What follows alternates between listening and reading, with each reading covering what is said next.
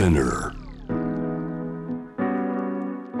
J-Wave ジャムダープラネットグローバーがお届けしております。今日のニュースエキスパートは朝鮮関係日韓関係を中心に取材されているジャーナリスト報道番組ディレクターパク・ジンファンさんです。さあでは、えー、パクさん持ってきてくださった話題。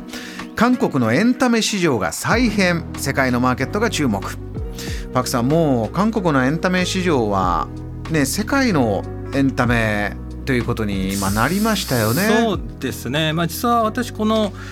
あのエンタメ市場が再編されるというのは、まあまあ、2月頭頃に東洋経済オンラインというところにちょっと記事を書いたんですよねこれについては。えー、で、まあ、エンタメというのは実は私の専門分野ではないんですけれどもなぜ書いたかというと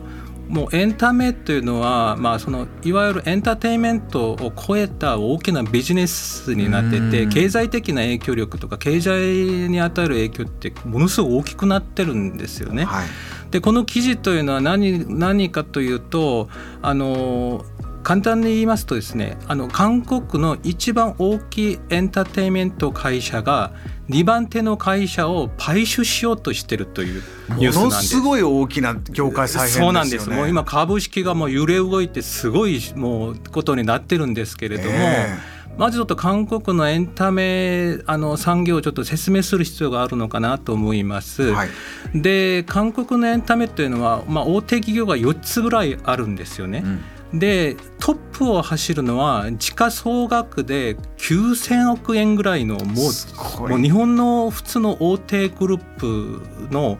ぐらいのそその時価総額を持ってるハイブ。ハイブという。ハイブといえば皆さんよくご存知の BTS とか、そのユージンスとか、うん、今も日本でも本当に人気があるあのユニットをが所属する会社で2番手にあるのは SM エンターテインメントという会社なんですね。はい、有名ですね。そう有名ですよね。この会社も本当に韓国の K-POP の海の会社と言われるぐらいの、まあ、歴史とあのすごいレッドワークを持ってる会社なんですけれども、まあ、その後、まあ3番手4番手を争う企業が、まあ、JYP という、まあ、20とか TWICE の会社ともう一個 YG エンターテインメントという会社があるんですけれどもそれはビッグバングが所属している会社なんですね。この4つの会社があるんですけれどもハイ BTS の会社であるハイブが SM エンターテインメントを今買い取ろうとしています。これはあの両者とももう認めてるんですか？いや認めてないです、ね、まだ認めてない。だから面白いのはもうすごい争いになっている。その構図というのがとっても面白くてですね、うん、あの実はこの23年間その SM エンターをめぐってはあのいろんな投資とかあの経営のあの方法の改善とかでちょっとこういろんな話が出てたんですけれども、うん急に動いたのはこの2月に入ってからなんです。つい最近です、ね、最近なんです。というのはまあ SM エンターテインメントというのは、まあ、株式株を持ってる人ってほとんど個人のか人が多いね50%以上が個人株主なんですよね。創業そうですよ、うん、創業した人ではなくて個人で投資する人が、まあ、50%ぐらいの株式を持ってる会社なので、まあ、その SM エンターテインメントを創業した人っていうイースマンさんという方がいらっしゃるんですけれどもその人があの20%およそ20%ぐらいの株式を持ったまま会社を出ちゃうんですよ。あその方出ちゃう？SM エンターテインメント経営とは関係ない。にもかかわらずプロデュースという名目でものすごいお金を取ってってなるほどで一人で全部プロデュースをもう独占する体制になって、まあ、いわゆるちょっと独裁システムになってしまったと。それにいろんな株主物言い株主さんがこれは改善すべきだということになってそこに手を足したのが、まあ、日本でいう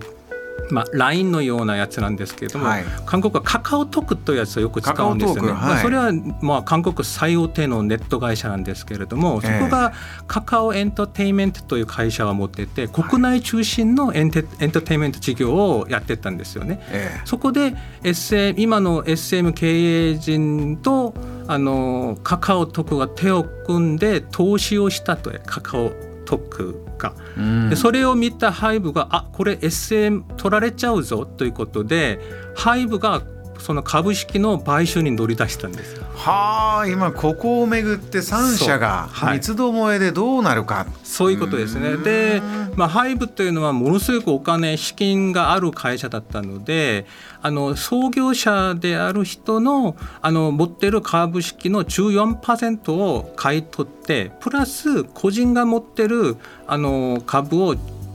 12万ウォン。だから2000円で買いますよということを TOB と言うんですけどあれをやって45%ぐらいまで株式をその買い取ろうとしてたんですけれども、えー、やっぱり買い取ろうとすると SM の価値って高くなるんですよね、うん、そうなってもうすでに1200円を超えてるんです株価が。でそれが締め切りが実は今日だったんですけれども、ええ、おそらくあのハイブは45%の株式のあの買い取りができてないんです。まだできてない。そう。そこで、うん。そのカカオトックという会社がそこもサウジアラビアから巨額のその投資を誘致してるので献金を持ってるんですよ。だ。からそのカカオトックが株式を買いに乗り足すのかどうかによってあの韓国のあの K-POP の海の会社が、うん、ハイブという、まあ、後発企業でありながら今は日本韓国のトップ企業になったハイブに行くのか今後あの海外の K-POP ビジネスをやろうとしてるカカオエンターテインメントに行くのかというもう本当にもう今もうせめぎ合いがとっても面白いところですね。パクさんこれはやはりマーケットとかまあ経済効果が大きくなってきたから、うんいろいろな人がね口も出したい、手も出したい。すごい状況になってると思うんですが今後の注目 k p o p どうなっていく、ね、音楽ファンの方も気になってると思います、うん、パクさんどこが注目ですかそうですね。いろいろ言われてるんですけれどもやっぱり SM エンターテインメントのあの経営というのはそのさっき申し上げたようにあの創業者1人がプロデュースをするシステムになったのでまあ言っちゃえばその SM の中の多様性というのがあんまりなかったんですよね。なるほど。でそれを改善しようよということで起きたのが今のその買い取りの争いになってるので、まあ